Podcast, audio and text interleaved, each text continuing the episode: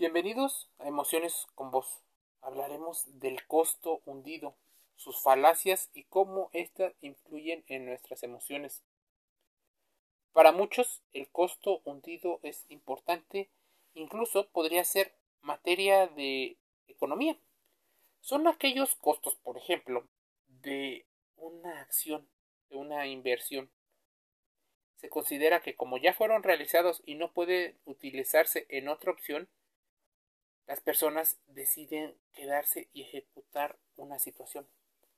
A partir del costo hundido, algunas empresas ganan mucho dinero. Por ejemplo, los sitios web en los cuales tú ya invertiste, en los juegos o en los casinos en los cuales tú ya invertiste y no quieres aparentemente perder lo que has invertido. No es lo mismo perseverar e insistir de más. Perseverar suele ser una actitud muy elogiada y admirada, más aún cuando se sostiene ante la adversidad. Sin embargo, toda virtud puede convertirse en un defecto cuando se sostiene en exceso o fuera de ese contexto. La perseverancia puede convertirse en esa terquedad que nadie le gusta cuando perdemos de vista que en ocasiones la mejor opción no es quedarse, sino retirarse. Renunciar es un término que a nadie le gusta, que probablemente no tiene buena prensa. Más en los tiempos del empoderamiento y en el hecho de que banalizamos el hecho de quedarse. Muchas personas consideran débil a la persona que se retira. Sin embargo, renunciar posibilita otra vez el volver a enunciar, volver a hacer algo de manera diferente. Estamos bombardeados por eslogans que, por ejemplo, te invitan a seguir. Nunca te des por vencido. Sigue adelante a pesar de todo, ante todo. Yo les invito a reflexionar de manera consciente. A pesar de todo, a pesar de qué, a pesar de que te hagas daño, a pesar de que nos genere más sufrimiento, muchas personas empiezan a compensar esta situación con una balanza entre el disfrute y el sufrimiento. Y a pesar de no ser felices, siguen ahí. Y si nos bajamos del barco, si nos bajamos del barco a tiempo, nos salva de morir ahogados, de seguir malgastando nuestro tiempo y nuestra energía, probablemente en campañas que son o no tienen rumbo con frecuencia escuchamos estos eslogans donde mencionan que si te sigues esforzando, algún día conseguirás tus sueños. Muchos de los ricos, cuando se les pregunta ¿qué han hecho? Te mencionan que la perseverancia, que no tener más que ese sueño, eso, insistir, insistir. Pero siendo realistas, no siempre es posible. Existe una situación que es la falacia del construido. Tal vez alguna vez has estado en una situación similar, agotado emocionalmente, financieramente o acabado de alguna manera, estresado a más no poder, pero de alguna manera no puedes soportar la idea de alejarte, de tirar la toalla o de abandonar el barco. ¿Por qué no sucede esto? Existe un concepto. Es más, lo trata la economía, lo trata la psicología, pero normalmente no nos lo enseñan. ¿A qué se refiere esta toma de decisiones a partir de un sesgo? Bueno, en particular de esto trata el podcast. Los seres humanos nos volvemos claramente ilógicos cuando se trata de renunciar y dejar algo atrás. Estamos relacionándolo con nuestro antepasado, ese primitivo, ese donde nos sentimos muy humanos pero realmente actuamos más como animales ilógicos. Por ejemplo, nos puede parecer un desperdicio separarnos de una pareja que llevamos muchos años, pero continuar en vano intentando reconstruir una y otra vez la relación en este caso, quedarnos a sabiendas de que la relación probablemente ya se ha hecho mucho y que no nos trae es realmente una decisión equivocada. En cambio, poner fin a una relación agotadora emocionalmente podría darnos una opción de pensarlo de una forma diferente.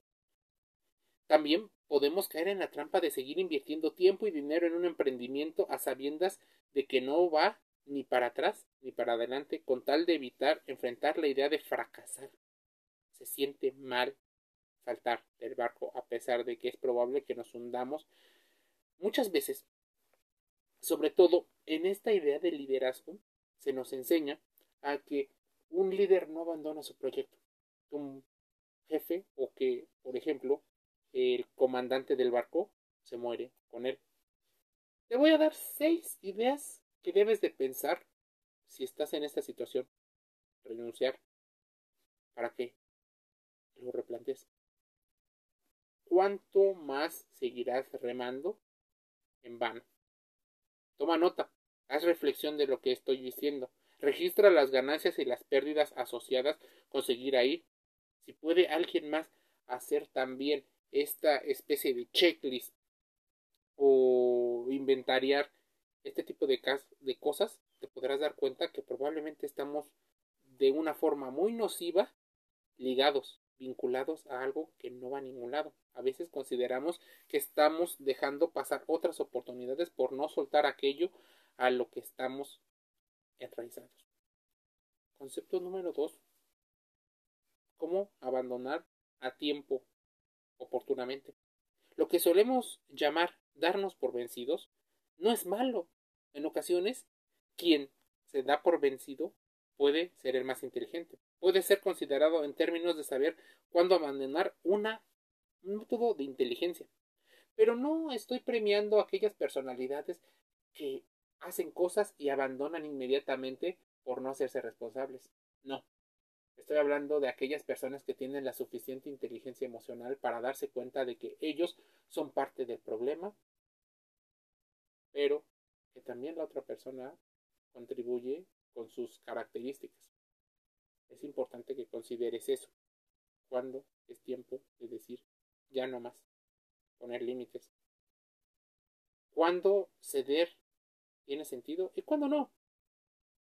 Concepto número 3 que debes de reflexionar y contrastar toda la información que aquí te digo. Ganar es también dejar de perder. Piensa en rendirte con sabiduría. A medida que envejecemos o que pasan los años, nos convertimos en personas probablemente más racionales, obligados por circunstancias que cometimos en el pasado. Sabiduría es también discernir qué batalla realmente queremos ganar o cuáles realmente podemos ganar. No podemos ganar todas, no somos, no tenemos esa capacidad tan alta. Ganar también es dejar de perder. Perder oportunidades, perder tiempo, perder recursos y energías en lo que no merece y probablemente está condenado a hundirse. Ganar también tiene que ver con el cuarto concepto qué es tener éxito y qué es fracasar. Reconsidera la idea o el concepto de fracaso. En muchas ocasiones, nuestros pensamientos o la educación que nos dan nos dicen que tirar la toalla está mal visto. Hemos sido educados para alcanzar objetivos y obtenerlos cueste lo que cueste. Y allí uno de los peligros. Ya no optimizamos como se nos da muy bien en la forma automática de pensamiento, sino empezamos a hacer irracionales, pero de otro modo. Terminar una relación o un proyecto, especialmente si comenzó con entusiasmo, es una pérdida que nos aflige. La versión a la pérdida, de hecho, es un podcast que también tenemos en Emociones con Vos. Necesitamos darnos cuenta ese espacio para hacer el duelo por lo que no funcionó. Tener en cuenta que a veces idealizamos cosas con el tiempo. Pero luego considera lo siguiente. No es fracaso si la decisión de abandonar te ayuda a salir de esa, de esa crisis, de esa parálisis y te mueve hacia un lugar donde probablemente querías estar. Puedes pensarlo en términos de aligerar la carga, simplificar tu vida, darte la oportunidad de hacer una mejor elección, voltear la página, avanzar, adelantarte, retroceder, muchas maneras, pero empieza a racionalizar a veces las cosas que haces. Concepto número 5. No todo está en nuestras manos.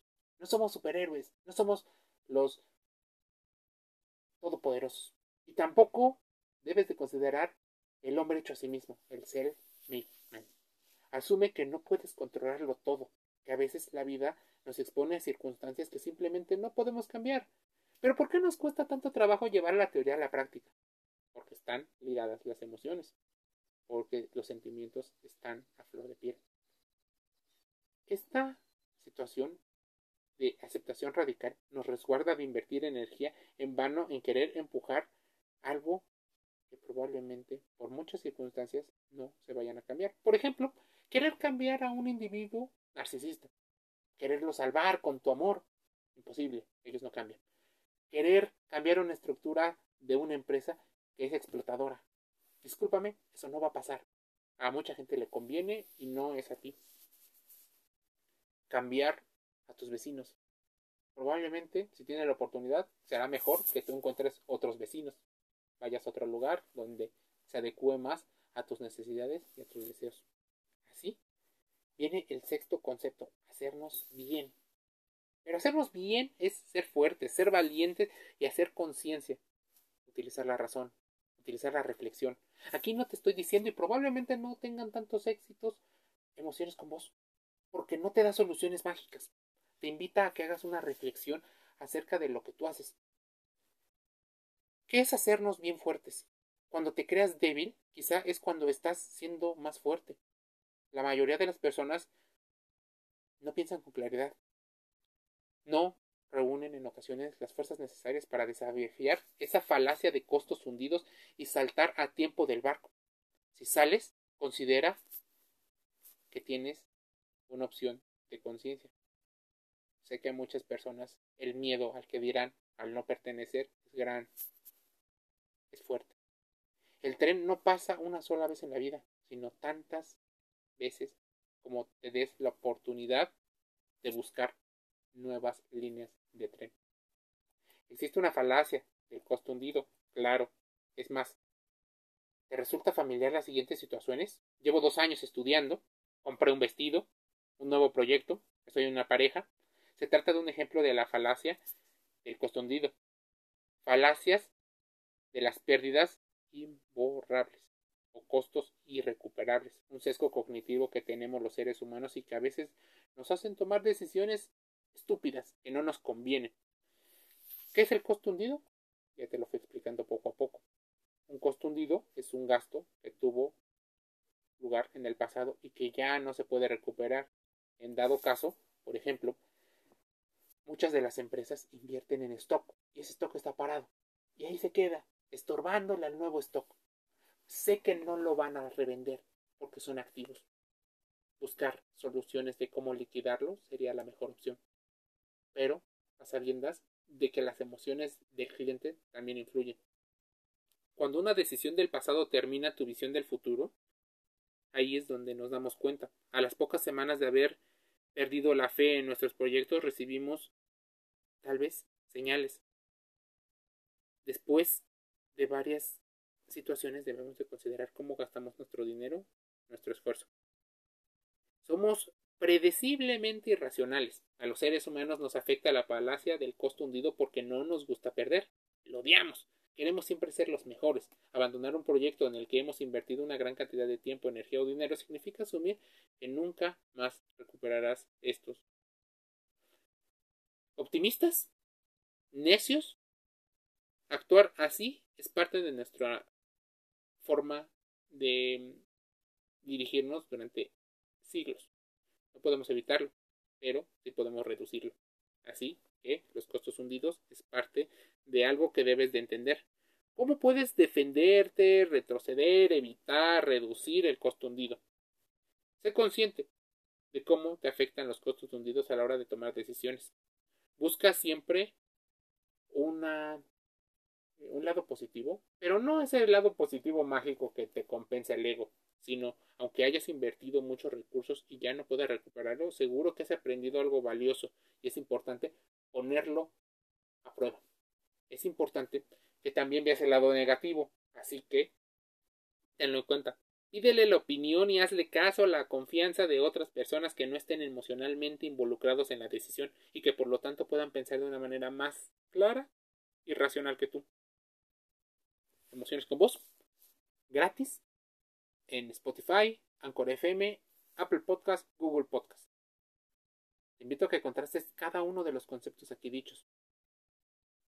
Me lo hagas saber. Estamos en Instagram, en Facebook, estamos en YouTube. Envío un saludo.